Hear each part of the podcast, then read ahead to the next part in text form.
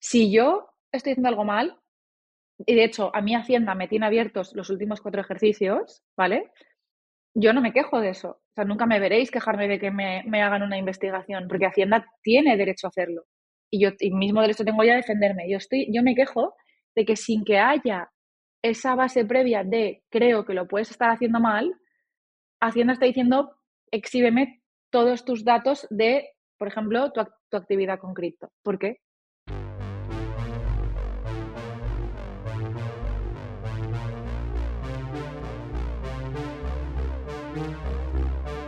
Hola, ¿qué tal? Os habla Lunaticoin y bienvenidos a mi podcast. El pasado 4 de abril se aprobó el Real Decreto 249-2023, con el que Hacienda pasa a conocer de primera mano toda nuestra actividad de compra-venta, permuta y transferencia de Bitcoin y criptoactivos en exchanges centralizados.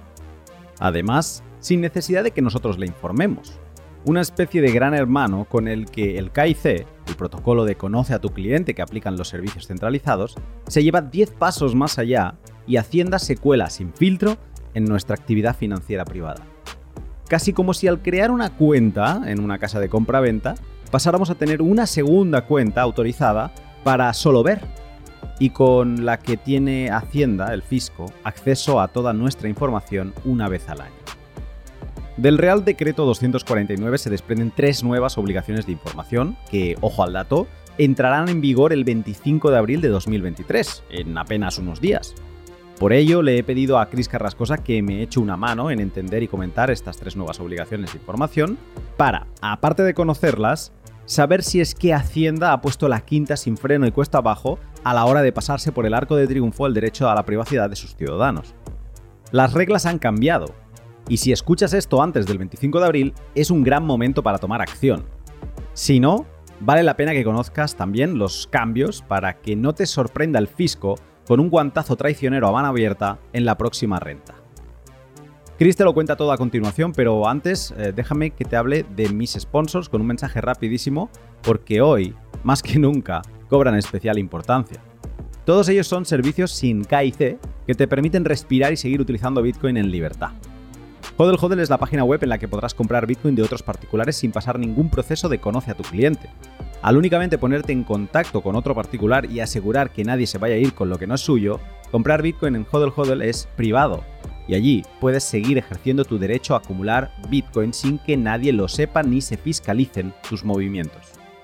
Cuando compres Bitcoin vas a querer acumularlo en algún sitio con seguridad y ahí es donde CoinKite, la empresa fabricante de dispositivos Bitcoin de Canadá, entra en acción con una billetera física adaptada a tu nivel y necesidad. Principiante, TapSigner. Intermedio o avanzado, Colcar Mark IV o la nueva Q1, que todavía está por salir. Los dispositivos de CoinKite funcionan sin conexión alguna a Internet, con lo que con tus ojos podrás verificar que tu información privada no sale del dispositivo. Además, tienen una política estricta de borrar toda la información personal de envío que les facilites a los 120 días, como creo que debería ser en todos los e-commerce online con los que interactúas. Una vez comprados y acumulados, algún día vas a querer gastar algunos satoshis y además los quieres gastar sin preguntas de más. Y ahí Bitrefill te hace vivir la experiencia a otro nivel, ofreciéndote tarjetas regalo de múltiples establecimientos que podrás pagar con Bitcoin y Line. En España he sido capaz de vivir semanas enteras solo consumiendo tarjetas de Bitrefill, gasolina, comida, ropa, tecnología, recargas móviles. Todo lo puedes hacer en Bitrefill y es un servicio que nos hace la vida extremadamente fácil a los bitcoins. Y para terminar, o empezar de hecho, vas a querer consolidar todos estos conocimientos que te acabo de explicar y que requieren algo de práctica y creencia en el desarrollo y mejora futura de Bitcoin.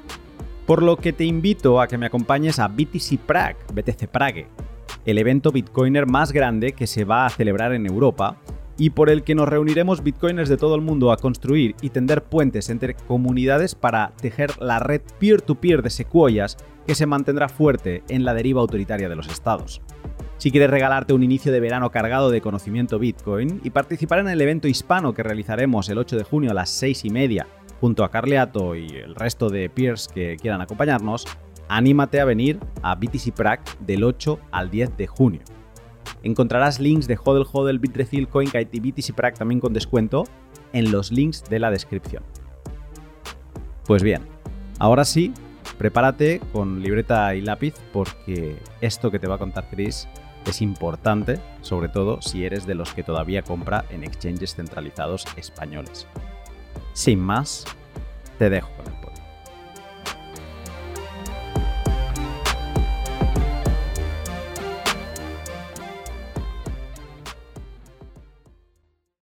Buenos días, Cris. Muy buenas, muy buenas, ¿qué tal? Muy bien, bueno, eh, bien y con ganas de un poco de marcha, porque hoy te he pedido el favor de que me acompañes para hablar de un tema que así de primeras podría ser como, uff, que es el Real Decreto 249-2023, que se aprobó el 4 de abril y se publicó en el BOE número 81 del 5 de abril. Este Real Decreto, entre las diversas modificaciones reglamentarias necesarias para la ley antifraude 11-2021, incluye tres nuevas obligaciones de información sobre monedas virtuales y que detallaste a la perfección en un hilo de Twitter el 11 de abril. Como toda esta historia, estas tres obligaciones entran en vigor el 25 de abril, a escasos días. Eso es. Tiene especial importancia que nos sentemos y que hablemos de ellas. Y mm, bueno, si, si vas a escuchar esto y ya se ha pasado el 25 de abril, pues también está bien que lo escuches, porque sobre todo si eres residente español, te va a interesar saber cómo están las reglas del juego ahora, porque las reglas del juego, en cierta manera, han cambiado. Si no eres español y estás escuchando esto, puedes decir, yo para qué narices he de escuchar esto, y bueno, y en parte, pues sí, es verdad, eh, a lo mejor no te, no, te, no te aplica, pero sirve para ver hacia dónde van los tiros a nivel regulatorio, en, yo creo que van a ir por aquí en cualquier jurisdicción. Así que también te puede interesar por ese lado. Eh, Chris, para ubicarnos, em, ¿de qué tratan estas tres nuevas obligaciones de información? ¿Cuáles son? Pues a ver, dos afectan, básicamente, yo también te lo voy a contar en función de las preguntas que me hace la gente, eh, porque creo que hay una confusión grande y que la gente piensa que son tres obligaciones que tienen que cumplir ellos, o sea, los contribuyentes, y no. De las tres obligaciones hay dos que van a cargo de lo que llamamos prestadores de servicio de criptoactivos, también llamados CASPs o VASPs en inglés. Y la otra, la tercera, es la que sí que tienes que cumplir tú como tenedor de criptos o como poseedor de criptos o como contribuyente persona física, ¿no? Entonces, la primera de ellas, ¿cuál es? La primera de ellas es una obligación de informar sobre saldos de monedas virtuales, ¿vale? Que es la que va en el artículo 39 bis. Yo no creo que mucha gente vaya a ir al artículo, pero yo lo digo. Entonces, obligados a presentar a ver, son obligaciones de información, es decir, son modelos que se rellenan con información, que se presentan y ya está. No hay que pagar y no hay que hacer nada más, ¿vale? Eh, este, el de los saldos, los tienen que presentar las personas y las entidades residentes en España, lógicamente, que proporcionen servicios para salvaguardar claves criptográficas privadas en nombre de terceros. Ya sea porque esa sea tu actividad principal o porque tengas que prestar ese servicio para que tu actividad principal tenga sentido, ¿vale? O sea, si custodias claves, te toca presentar el 172, que es el de saldos. Vale. ¿Qué información van a dar estos prestadores de servicios sobre los clientes a los que les prestan el servicio de custodia de claves privadas? Pues el nombre, nombre y apellidos o nombre de la empresa, si es una empresa, el domicilio, el NIF de titulares autorizados a beneficiarios. Yo creo que esto lo han cogido de, otras normas, tipo cuentas bancarias y cosas así, pero ellos pues lo han falcado todo y, así se ha quedado, ¿no? Titulares autorizados a beneficiarios. Vale. Y los saldos son saldos que, que tengan a 31 de diciembre. Vale. Tienen que desglosar el tipo de moneda, las unidades que hay y la valoración en euros a 31 de diciembre. ¿Vale? Esa, es la información, básicamente toda, salvo, eh, no sé si os acordáis, pero en el anteproyecto mencionaban algo así como claves públicas y cosas de estas. Vale, pues eso no, simplemente como la, base de datos y la información. Vale. La pregunta de la gente es lista. ¿Y, qué, ¿Y si antes del 31 de diciembre pues saco mi cripto de, normalmente será un exchange custodio, ¿no? Saco mi cripto de ese exchange custodio pues no pasa nada, porque la norma ya te dice que en el caso en el que haya un cliente que deje de usar tus servicios antes del 31 de diciembre, tú deberás informar de las cripto que tenías suyas en la última fecha que era cliente tuyo. ¿Vale? O sea que ya no va a servir.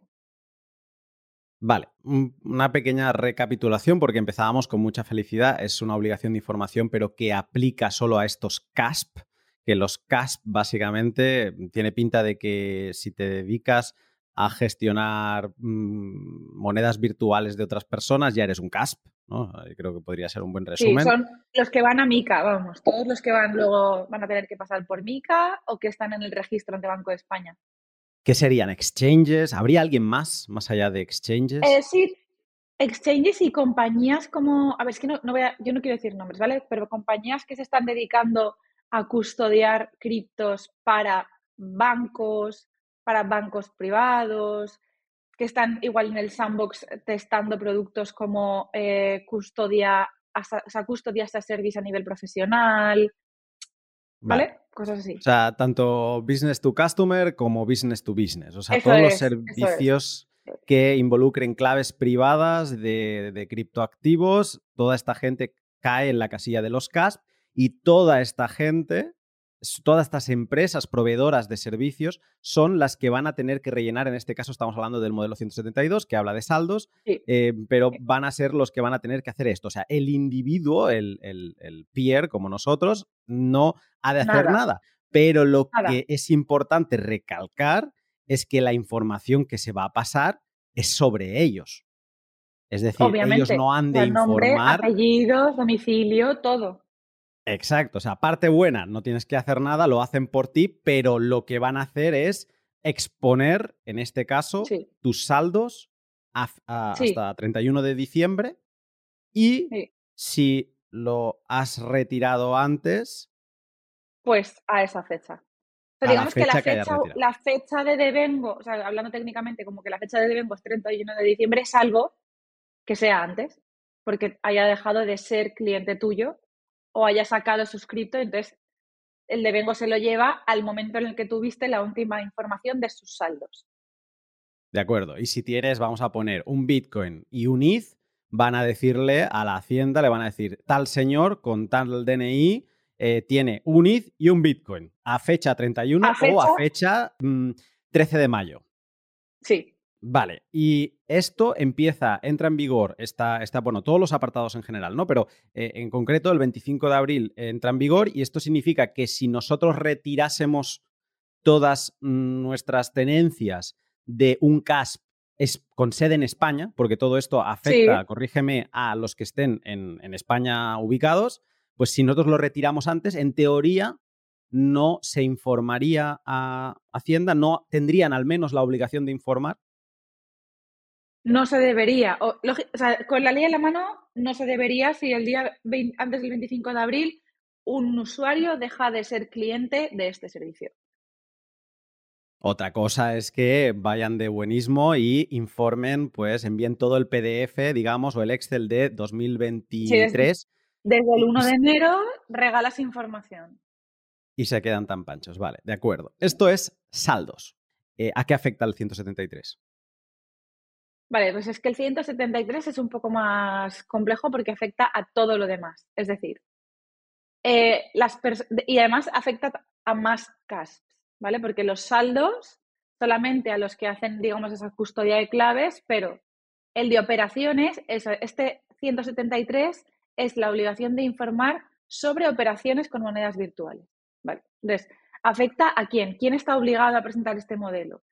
Pues personas y entidades residentes en España o establecimientos permanentes, ojo que aquí muchos nos vamos a pensar siempre en las empresas typical Spanish, pero establecimientos permanentes, o sea, empresas de fuera que hayan montado una SL, aunque no haya oficina física física, que hayan montado una SL en España para poder hacer el registro ante Banco de España o porque han decidido estratégicamente hacerlo, también, ¿eh? Y son estas empresas cuando proporcionan servicios para salvaguardar las claves criptográficas o que proporcionen servicios de cambio entre monedas virtuales y monedas fiduciarias o solo entre monedas virtuales. Que esto es un pelín, o sea, da un, va un paso más allá que la ley antiblanqueo, porque la ley antiblanqueo cuando define lo que son eh, los prestadores de servicios cripto, lo de entre monedas virtuales está un poco en el limbo, ¿vale? solo era cuando tocabas fiat. Ahora, Hacienda dice a mí, si tú custodias claves o proporcionas servicios de intercambio entre fiat y cripto o entre criptos, ¿vale? Estás obligado a presentar el 173. Y mete dos, dos sujetos obligados más, que yo creo que aquí es donde hay mucha gente que no se ha dado cuenta. El tercero son emisores de ICOs, ¿vale? Todas las ofertas públicas de tokens también. Y launchpads. ¿Vale? O sea que a partir de ahora, eh, toda la gente que quiera lanzar una, un token a través del launchpad de un tercero, que sepa que la obligación la tiene el launchpad. Además lo pone en la, en la ley, ¿eh? O sea, el 172, el de saldos, ya te quieres estirar un poco de los pelos. Pero cuando yo leí las obligaciones, o sea, lo que van a llegar a informar con el 173 es de traca, ¿eh? Eh en tu tweet decías, o sea, van a informar de adquisición, transmisión, permuta, transferencia cripto, también van a informar si cobras y si pagas en cripto. Eso es. E, esto es, es, de locos porque básicamente es no poder hacer, o sea, no poder hacer nada en, en uno de estos CASPs españoles sin que se les informe de toda tu actividad en algún momento. En este caso es a final de año, corrígeme si me equivoco, se entrega desde toda tu actividad se, acumula y se entrega a partir del 1 de enero del año eh, siguiente. Claro, la pregunta que te quería hacer antes iba por estas líneas y es que da la sensación que no va a haber una ventana en la que tú puedas hacer algún tipo de operación y que ese registro no se vaya a comunicar en este plazo de tiempo mencionado a la Hacienda española. O sea, va a ser una especie de gran hermano de George Orwell, Quien haya leído la novela 1984, él explicaba cómo él se intentaba, o sea, en todas las habitaciones había una cámara, ¿no? Y él, el, Winston, se ponía en una esquina de, su habitación para intentar, como entre la espalda y tal, cubrirse de que no le vieran, y él tenía un cajón escondido, lo abría y ahí tenía una libretilla donde él iba apuntando sus cosas que él no quería que el gran hermano supiera. Y da la sensación que con el modelo 173 es que es el gran hermano metido en todos los átomos de la mesa, de, los, de las paredes, de todos lados, para que tú no puedas hacer nada sin eh, que ellos lo sepan. O sea, privacidad, hasta luego, Mari Carmen. No, no, privacidad ninguna y además es algo que yo no había visto nunca antes porque, por ejemplo, con los bancos eso no sucede. O sea, los bancos no le vuelcan a Hacienda por obligación informativa, por decirlo así, toda tu información del año. O sea, el banco, si tú estás sometido a algún tipo de comprobación, sí efectivamente te, le puede pedir al bueno, te puede pedir a ti que, que, le des los movimientos y en algunos tipos de procedimientos le puede pedir al banco directamente información. Pero esto, o sea, que un proveedor intermediario tenga obligación de dar toda la información absoluta de todos sus clientes, yo es algo que no había visto nunca. Nunca. Eh, ¿Se enviará de, por este lado o sea, a mí lo que me fascinaba es lo de las transferencias, que entiendo que si tú compras y retiras a tu wallet, ese retiro se informará. Sí que especificabas eh, tipos de operación, o sea que se va a informar de, obviamente, de nombre, apellido, tal igual, eh, los tipos de operación, la fecha, el tipo de cripto, la cantidad transaccionada, valor en euros, comisiones y gastos. Eh, la pregunta que me quedaba mm, es, ¿se o sea, ¿se especifica algo de que se vaya a indicar la wallet a la que se envía, o sea, la dirección a la que se envía, o todo esto, como ese decías antes, se ha quedado Ese es el gran punto, porque eso hay que verlo, porque el, modelo que salió eh, con el anteproyecto sí incluía las direcciones públicas. Eso fue una cosa que nosotros cuando hicimos alegaciones ante el anteproyecto de, ley, eh, fue una de las alegaciones que hicimos, o sea, que esos datos Hacienda, o sea, que no eran necesarios, que eran excesivos que además sometían a una inseguridad absurda y sin sentido a los contribuyentes. Y es verdad que en el artículo no aparece, pero habrá que ver el modelo, que el, modelo se aprobará por orden ministerial, o sea, el modelo no lo, hemos, no lo hemos visto aún. Pero claro, si tú no estás obligado como CASP a dar la información de, la dirección de wallet a la que ha ido una cripto, no puedes saber si es un retiro o una transferencia. Es imposible. O sea, tú simplemente ves que las cripto van de un sitio a otro, pero no se puede saber si es un retiro que hago yo o una transferencia que le estoy haciendo yo a otra persona. Claro, pero también sería asumir que se tiene un registro de las, de, las direcciones. O sea, es difícil, o sea, sería una especie de intentar analizar, no ponerle puertas al campo, ¿no? Intentar analizar cada hierbajo que hay en el campo, porque tendrías que... que Sería de locos, sería de locos, porque ahí con simplemente ir generando eh, wallets nuevas para cada cosa que hagas, eh, luego Hacienda se, volvería loca, o sea, sería imposible.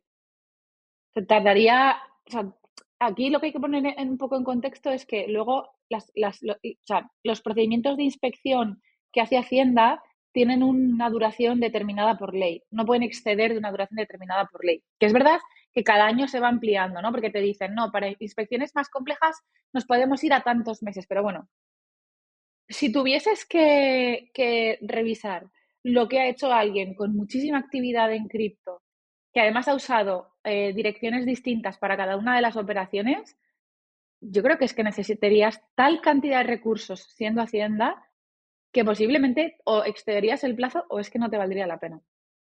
O sea, me parece increíble que de momento, sé que esto es muy reciente, pero me parece increíble que ninguna de estas organizaciones pro privacidad no esté poniendo el grito en el cielo, porque básicamente sienta un precedente alucinante. Nosotros hicimos alegaciones, o sea, es verdad que desde la asociación cripto, que en aquel momento no estaba constituida, nosotros ya hicimos alegaciones y las presentamos diciendo que había una vulneración de la privacidad bastante, bastante loca, porque es bastante loca. O sea, nunca en la historia se ha visto una obligación de información así por parte de un intermediario, pero no vi, o sea, no he visto a nadie. No sé si es porque la gente mm, que más preocupada está por su privacidad no utiliza estas plataformas, entonces no, no le va a afectar. Pero claro, es que aquí lo que sí que vamos a empezar a ver ahora es cruce de datos masivo y notificaciones a mansalva. Y sentamos un precedente, porque si esto se establece en 2023 y luego en 2026 los que compramos en peer-to-peer y demás nos damos cuenta de todo esto y ponemos el grito en el cielo, ellos pues, llevamos tres años con esto y sí, estamos encantados y sin problemas, ¿no? Y no, ha habido... Sí, el momento era, era con el anteproyecto, es que esto, ahora que ya está el artículo redactado, tampoco lo vas a, quitar del, del reglamento. O sea, ahora ya, ya no. Por eso yo me acuerdo, o sea, nosotros, yo escribí un tuit diciendo que si alguien tenía algo que aportar, que me lo diese. Hubo algunos tuiteros que en privado me lo dieron. Bravo también me dio cosas, pero ya está. O sea, no hubo más. Has mencionado que, ojo a todos los que tengan una SL en España, aunque no tengan oficinas. Y esto me, me ha hecho tener dudas porque daría la sensación que todo esto aplica sí o sí a a exchanges conocidos que tienen sede en España, pero también exchanges que asociamos a que son extranjeros, pero que a lo mejor hayan establecido una sociedad aquí para tener ciertos pues, beneficios o privilegios o facilidad operativa, pues que también les aplicará a ello. Eh, ¿Esto es así? O sea, tendremos, para el que se quiera librar de esto y diga, no, no, me voy a un exchange extranjero, tendrá que ir con cuidado y tendrá que revisar eh, si les aplica o no. Pues mira, yo estuve hablando con una persona que trabaja en un exchange con uno de los que mejor reputación tiene, o sea, centralizado, pero que mejor reputación tiene en Europa, porque me sorprendió no verlos registrados ante Banco de España. Y me dijeron que estaban bajo la, lo que se llama la, libre prestación de servicios europea, ¿no? que es que tú puedas, puedes prestar servicios por toda la Unión sin tener que tener como eh, oficinas montadas en cada país que es cierto que eso existe, ahora, ojo, que para cripto tú no puedes prestar servicios de intercambio si no estás registrado ante Banco de España. Y para registrarte ante Banco de España, lo mínimo que vas a tener que tener es un establecimiento permanente. ojo, porque aquí hay también eh, cosas que estamos descubriendo a nivel de compliance que a más de uno le pueden sorprender. Entonces, que el exchange esté en el extranjero no debería significar que no tenga que cumplir con esta obligación, porque si le está prestando servicios a, contribuyentes españoles, debería de estar registrado ante el Banco de España. Y eso haría que tuviera que tener al menos eh, un establecimiento permanente. Porque Banco de España te lo pide. O sea, tú no puedes estar en, por ejemplo, en Francia y querer registrarte porque necesitas tener un sitio donde te notifiquen aquí en España aunque te lo hagan por vía electrónica, pero... Es la típica norma que cuando la, aplica Estados Unidos, todos van corriendo a cumplir la ley y aquí, como es España, ¿no? pues a lo mejor todos estos exchanges extranjeros es como, bueno, cuando ya nos, por narices nos obliguen o nos caiga una multita, pues a lo mejor ya veremos a ver si lo empezamos a aplicar o no. Y ahora mismo estamos en ese momento en el que quizá alguno mm, se hace el sueco, alguno quizá no se ha enterado y por ahí todavía vas a poder mm, seguir operando con estos exchanges extranjeros, pero por lo que me dices, eh, veo que tarde o temprano, español o extranjero, todas las compras en exchange centralizados van a acabar muriendo en este modelo 172 de saldos y modelo 173 de operaciones. Sí, así es. Entonces, yo, o sea, ahora mismo seguramente los españoles son los primeros que, caen en esto y te quería hacer una pregunta muy sencilla para evitar dudas y demás. ¿Podemos afirmar que Hacienda sí tendrá información de tus cripto si ahora mismo han sido compradas en un exchange español y luego aplicará a nivel mundial? Sí, a partir del 25 de abril, sin duda. Cuéntame también porque en este Real Decreto se mencionaban los saldos en el extranjero. Eso es, esa es la tercera obligación que sí que hemos dicho que eh, recaía sobre las personas físicas, o sea, sobre contribuyentes, ¿no?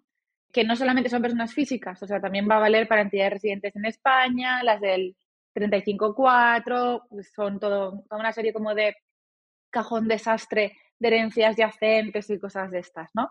Básicamente, si tú estás en España y tienes criptos que están fuera de España, ahora decimos lo que se considera que es fuera de España, tienes que presentar modelo 721. ¿Vale? Entonces, dos cosas. Si tú pierdes la, si tú durante el, durante el ejercicio resulta que dejas de tener eh, criptos fuera de España, no te escapas. No vale lo de yo saco todas mis criptos del extranjero el, día 30 de diciembre, y así el 31 no, no, no, porque, porque lo que han hecho es lo mismo que con las otras dos. Han llevado el de Vengo al 31, pero si tú pierdes la condición antes, pues lo presentarás con la fecha en la que dejaste de tener tu escrito fuera, fuera de España, ¿vale? O sea, ahí, ahí, han sido listos y yo creo que han leído algún tuit que no debían haber leído. Y... Yo, creo, ¿eh? yo creo que sí, creo que sí.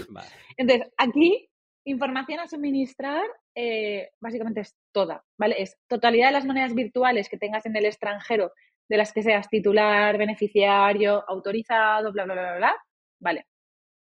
Eh, ¿Qué se considera tener tus criptos en el extranjero? Que es la pregunta estrella. Pues Hacienda entiende que es cuando la persona o entidad que tenga la clave privada o acceso a la clave privada esté fuera de España. O sea, si es un custodio, si es un exchange custodio, eh, que está, aunque en realidad, claro, lo estoy pensando en voz alta ahora. Si es un exchange custodio, debería presentar 173, con lo cual, y 17, y 172 si es custodio, con lo cual no deberías presentarlo tú. Ya lo va a presentar por ti.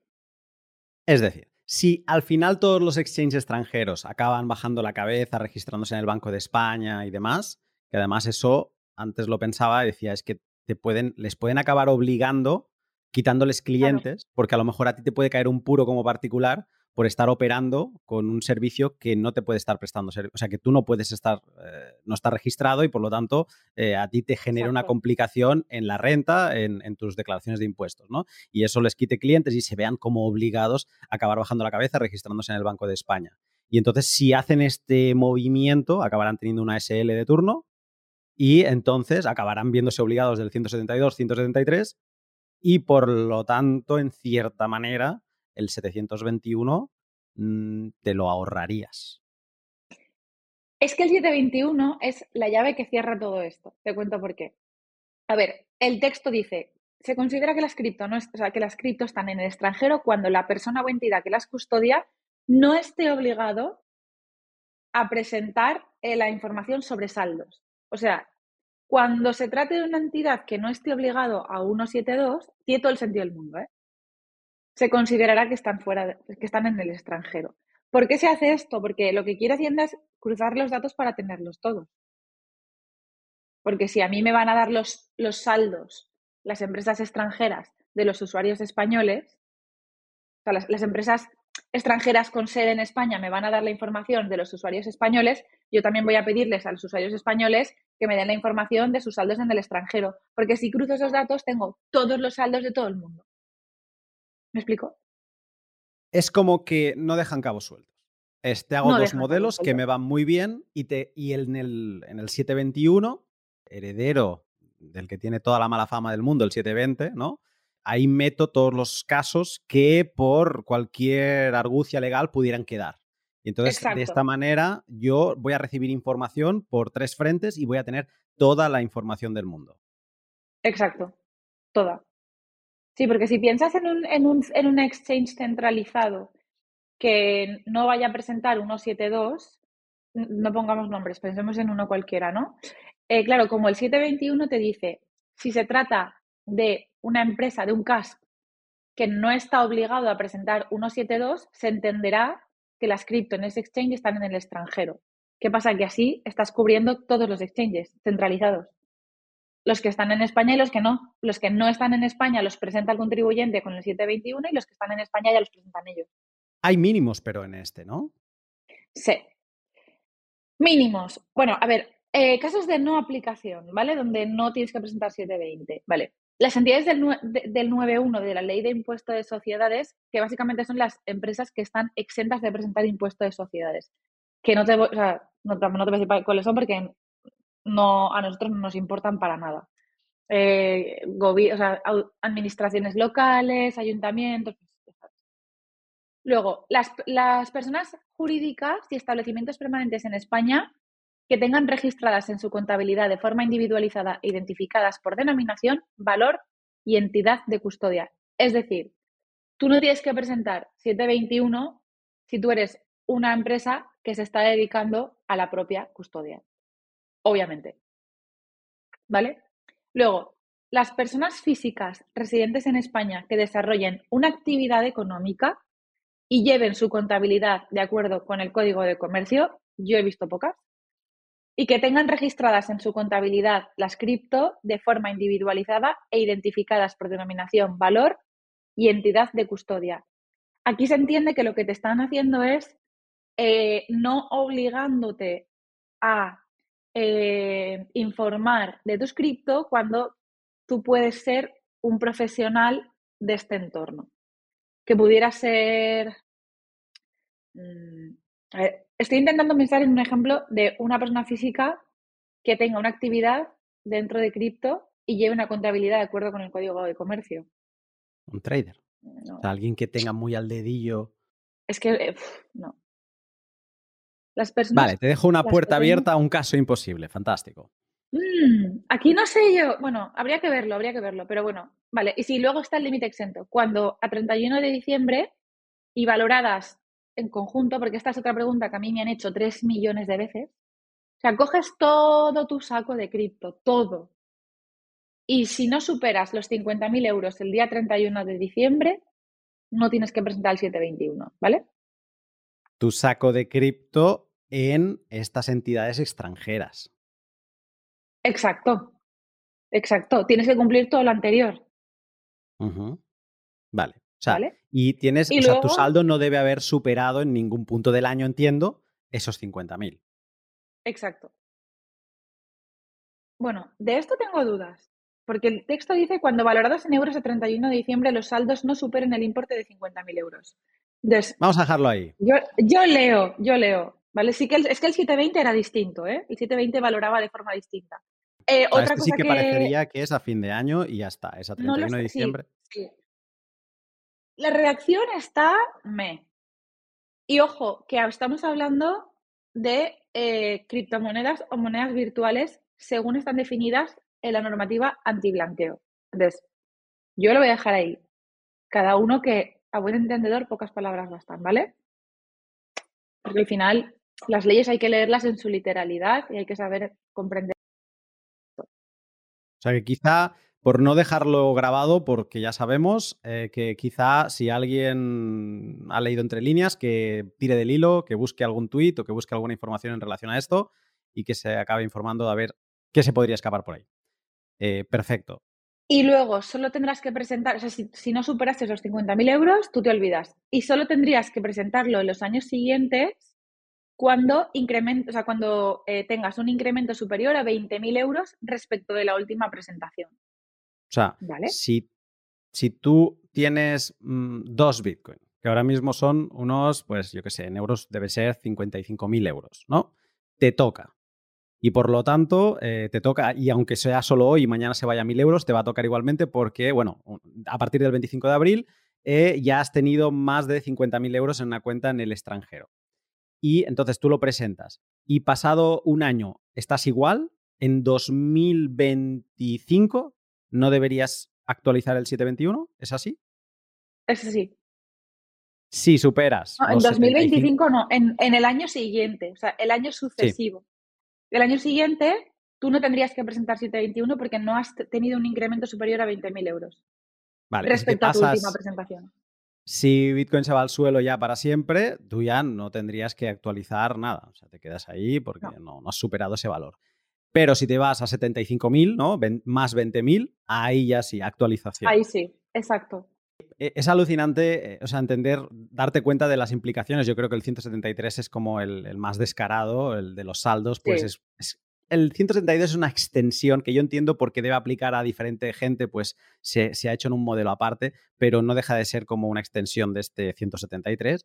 Y el 721 es lo que tú decías, ¿no? Es ir a cubrir estos flecos. Pero por hacer una recopilación, ¿cómo era hasta ahora y, y cómo cambia todo esto? Porque alguien puede pensar que, bueno, que ya se imaginaba que era así. No, no era así es hasta ahora, si tú hacías buy and hold, o sea, no vendías, simplemente, mm, vamos a decirlo así, invertías en Bitcoin y no lo tocabas ahí acumulando polvo en cualquier exchange, tú no tenías ni que informar a Hacienda, corrígeme, a menos que superases el impuesto de patrimonio en tu comunidad autónoma y por lo tanto ahí sí que tenías que especificar pues que tenías eh, Bitcoin por Pero no tenías que eso te iba a decir. tendrías que especificar que tienes un activo que, que tiene esta valoración.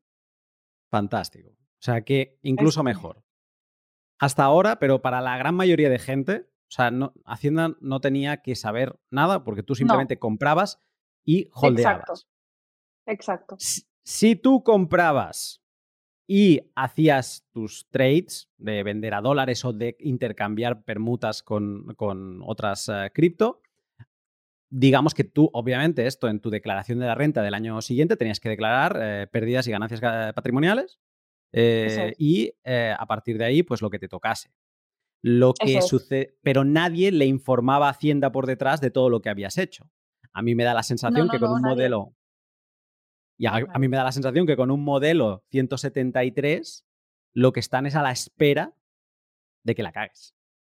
Están a la espera. Es que ni eso, es que ni eso es que van a es que, a ver, es que eh, para la gente que no sepa cómo funciona esto, es mucho más sencillo. O sea, como todo está informatizado y los formatos en los que los CASPs van a tener que presentar esta información ya está en un formato que Hacienda les sirve, es que lo que pasa es que Hacienda va a poner en un ordenador, que esto ya funciona así, ¿eh?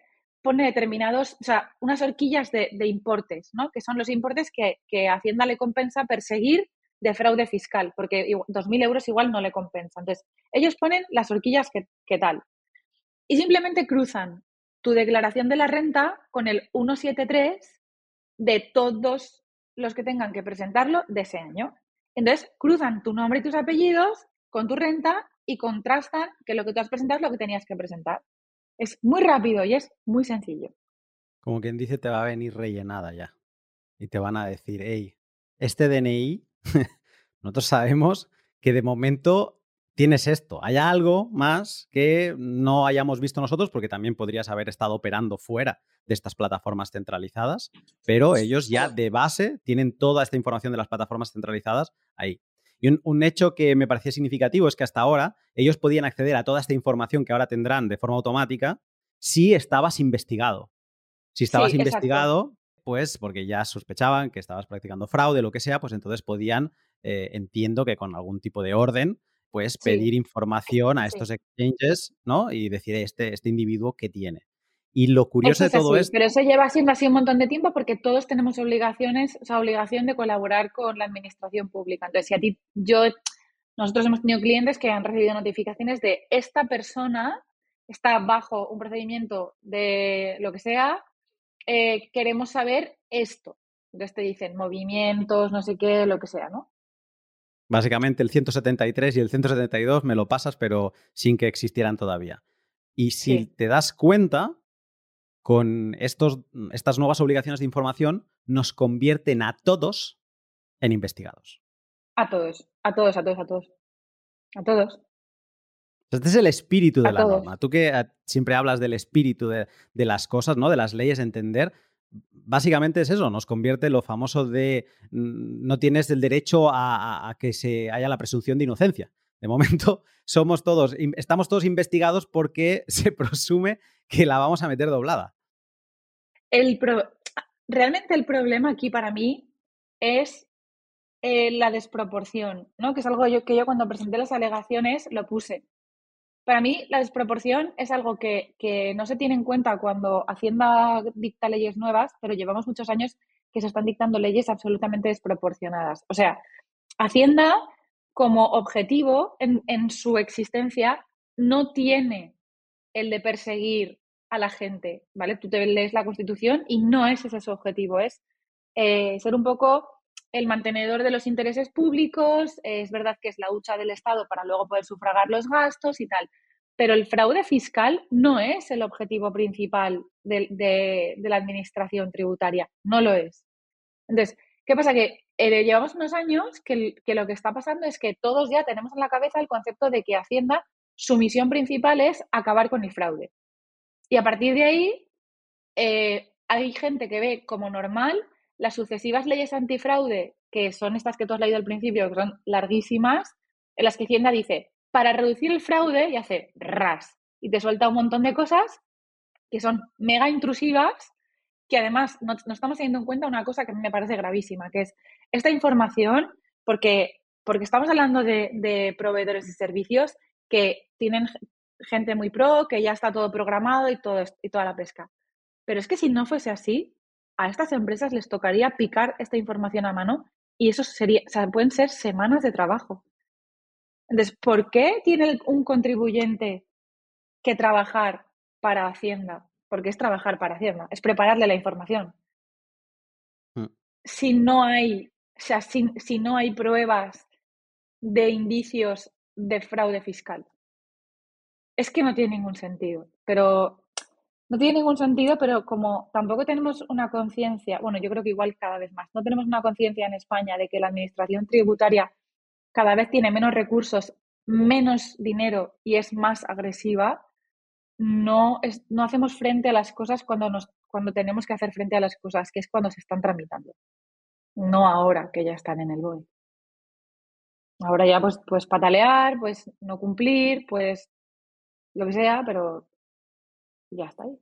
hay una cosa, o sea, la carga que el, coste, la barrera, las barreras de entrada que se establecen con todas estas medidas, yo las he sufrido con empresa en España y es que te encuentras que eh, tienes que de golpe contratar a una empresa que ya lo tiene todo implementado para que tú no te tengas que romper la cabeza, pero obviamente esta empresa no es económica y le tienes que estar pagando un servicio cada mes para que tú puedas presentar tus impuestos como Dios manda, ¿no? O sea, antes de empezar a generar, ya te está generando esos gastos y yo ya entiendo que un CASP ya es una empresa que pues viene a hacer un volumen y que viene con una dimensión que no es una pyme, pero también, ¿por qué no podría ser una pyme? Una empresa que el típico genio Es que muchas lo son, ¿eh? Porque es que muchas, aunque hayan levantado rondas o lo que sea, tienen un burning rate altísimo y no son empresas que, que o sea, no estemos pensando en empresas generando 100 kilos en San Francisco, es que las que hay en España no están, o sea, no, no es así. Entonces, yo, por ejemplo, lo que he hecho en ATH es decidir que los clientes que tenemos aquí, que son nuestros recurrentes y les llevamos la contabilidad y la fiscalidad,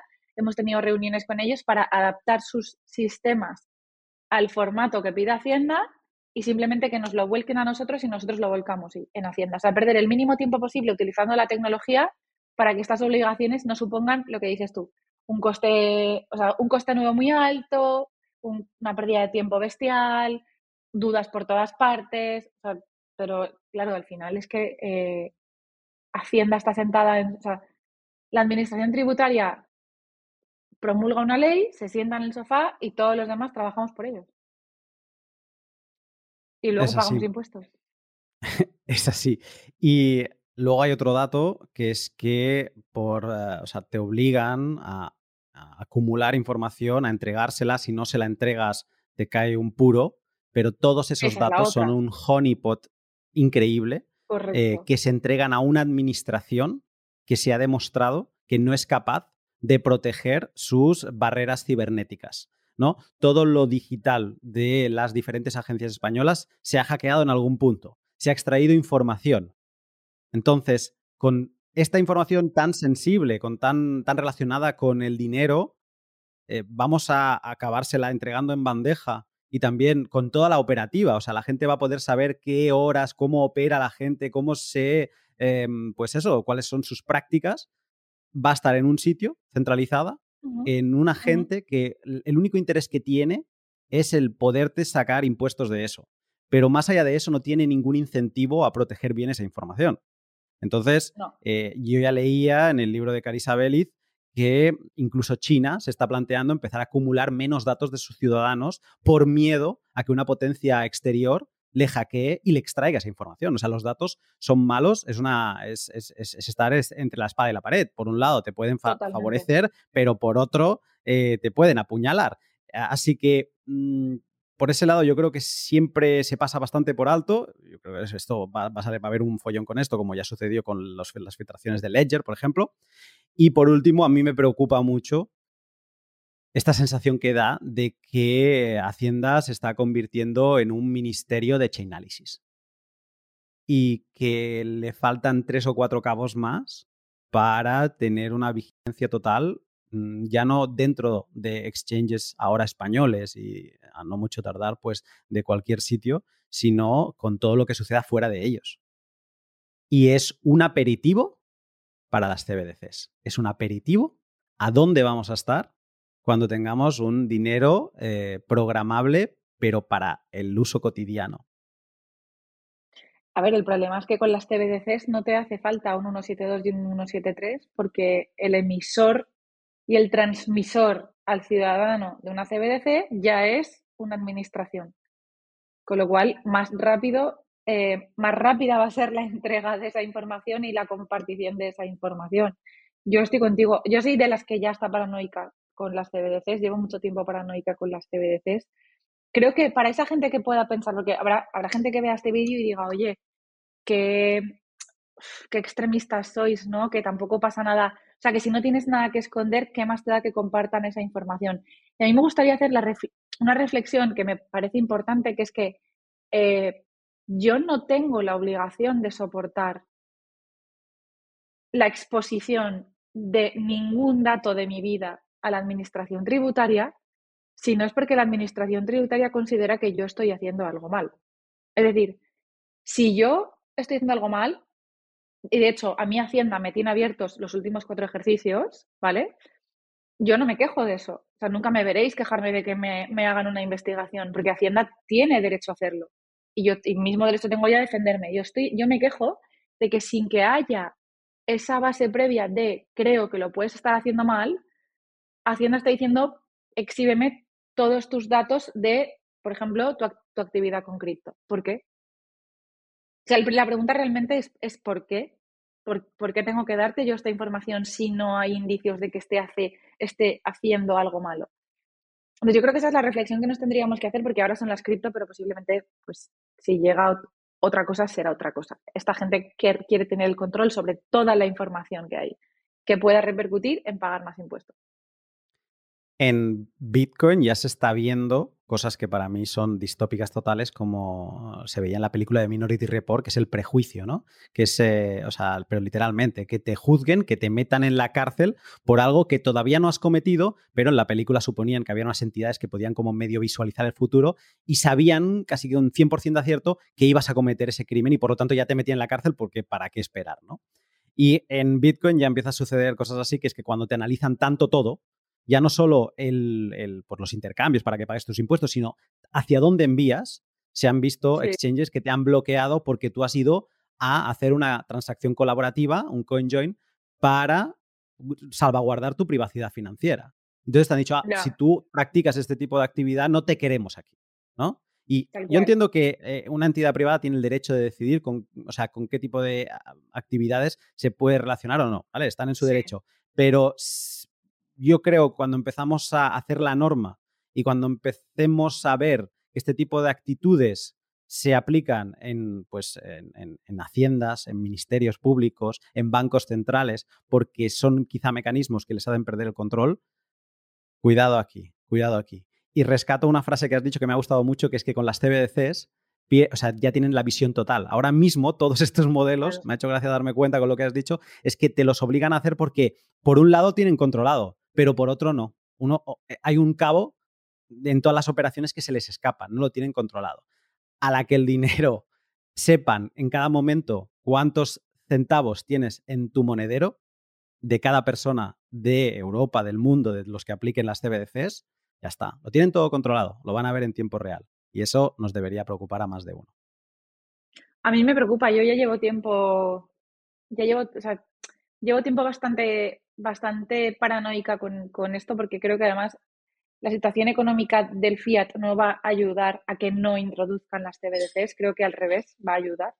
Entonces, eh, llevo tiempo paranoica, pero si te digo la verdad, Ayer leí un tuit de varios políticos parlamentarios europeos, o sea, elegidos por la ciudadanía, que eh, ayer en un pleno ya dijeron que tenían bastantes suspicacias con las CBDCs por el tema de la privacidad de los ciudadanos. Entonces, quiero, quiero pensar que si hay alguna jurisdicción en la que la privacidad importa y Europa se hizo famosa por el, GDPR, va a ser en eh, Europa quiero pensarlo, sobre todo porque creo que, tenemos, que, podemos elegir, iba a decir buenos políticos, pero no sé si eso, si, el, concepto... Oximoron detectado.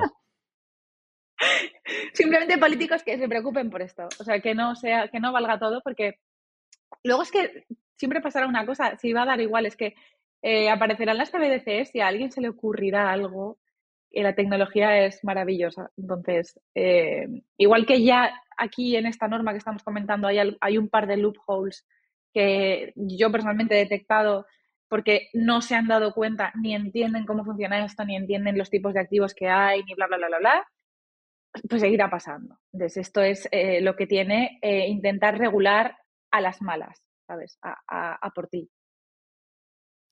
Cris, em, me quedo con esta sensación o con este mensaje de esperanza y como Bitcoin is Hope, pues también va de la mano y te agradezco pues eh, esta actualidad y que sirva para el que hasta el 25 de abril, si quiere retirar, si quiere al menos intentarse proteger em, de que no pasen esa información y si la pasan, pues al menos tener motivos para poner una buena demanda a, esa, a ese CASP que haya pasado información que no debía pasar, pues que esté a tiempo eh, espero que les llegue a tiempo y si no les llega a tiempo, pues que al menos sepa todo el mundo con qué información va a contar la, Hacienda Pública Española eh, a partir de enero de 2024. Cris, muchas gracias por venir. A ti, muchas gracias.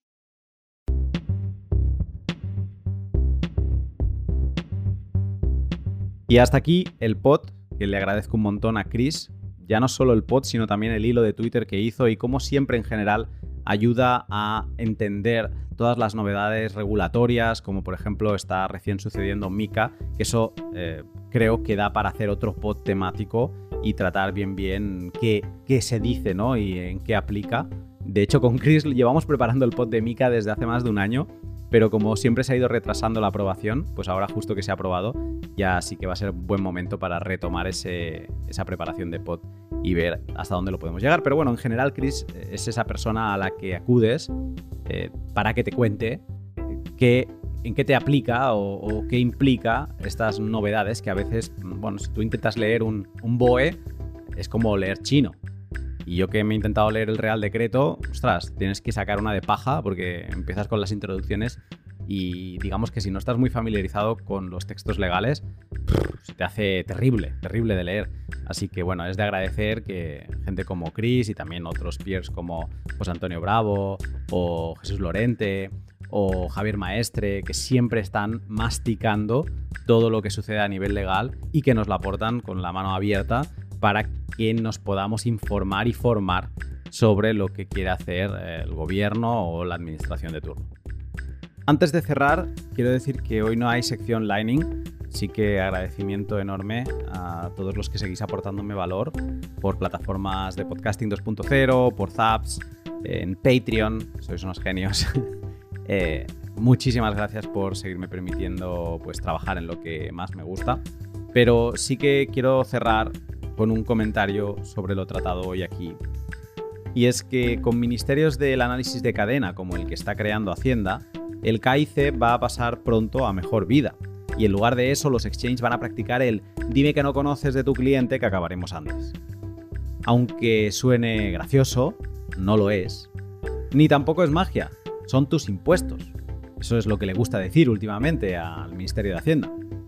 Pues es eso o el cómo se utilizan tus impuestos para atarte más a la silla de la pérdida de libertad. Porque cuando en una sociedad falta privacidad, los usuarios se autocensuran. Y si un usuario se autocensura financieramente, deja de comprar productos que realmente quería, deja de mostrar una señal honesta en el mercado lo que puede llevar a desvirtuar los precios y acabar por indicar al mercado la necesidad de un producto que realmente no quería. Si un usuario se autocensura financieramente, siente como mata cada día un poquito más a su libertad. Toda esta caja de cristal en la que quieren meter a los compradores de Bitcoin en exchanges centralizados sienta muy mal precedente. Se viola por completo el derecho a la privacidad financiera. Lo bueno de esta autocensura es que tiene las patas muy cortas y que tarde o temprano el usuario se revuelve y lo que de inicio busca ser una regulación pro control acaba siendo una invitación a comprar y vender en mercados peer-to-peer como Hodel Hodel, BISC, Lightning Peer-to-Peer Bot, Robosats, Monstro, etc. Y también es una invitación a crear y tejer red peer-to-peer -peer entre particulares de todo el mundo en la compraventa de bienes y servicios, que no todo es Bitcoin. El Bitcoin se ha de utilizar en algún momento. Y esto estoy hablando de servicios, pues no sé, pues como la creación de webs, de productos alimentarios, de productos de ropa, calzado, gafas, médicos, peluqueros, masajistas, entrenadores personales. Todo se puede ofrecer y pagar con Bitcoin. Y cuando le pongan barreras al campo va a ser interesante conocer todos estos profesionales que nos van a permitir ir a pasear por veredas y caminos que no pueden frenarse por un enemigo de la libertad. Ahí, para mí, cumple un papel fundamental 2140meetups.com, la web donde podrás armar meetups o encontrar uno en tu ciudad y conocer otras personas sensibilizadas con Bitcoin y que quieren aprender, quieren compartir experiencias y empezar a tejer esta red peer-to-peer de secuoyas, como nos decía Mark Vidal en el pod que grabé con él. Las herramientas están ahí fuera y es importante que entre todos recordemos por qué nació Bitcoin. Y no, no fue para hacerse rico rápido ni para hacernos perder libertad. Fue para recordar a los enemigos de la riqueza ajena que hay algo que no se puede corromper ni manipular por deseos políticos. Te saludo pronto. Si nada se tuerce, de aquí a una semana.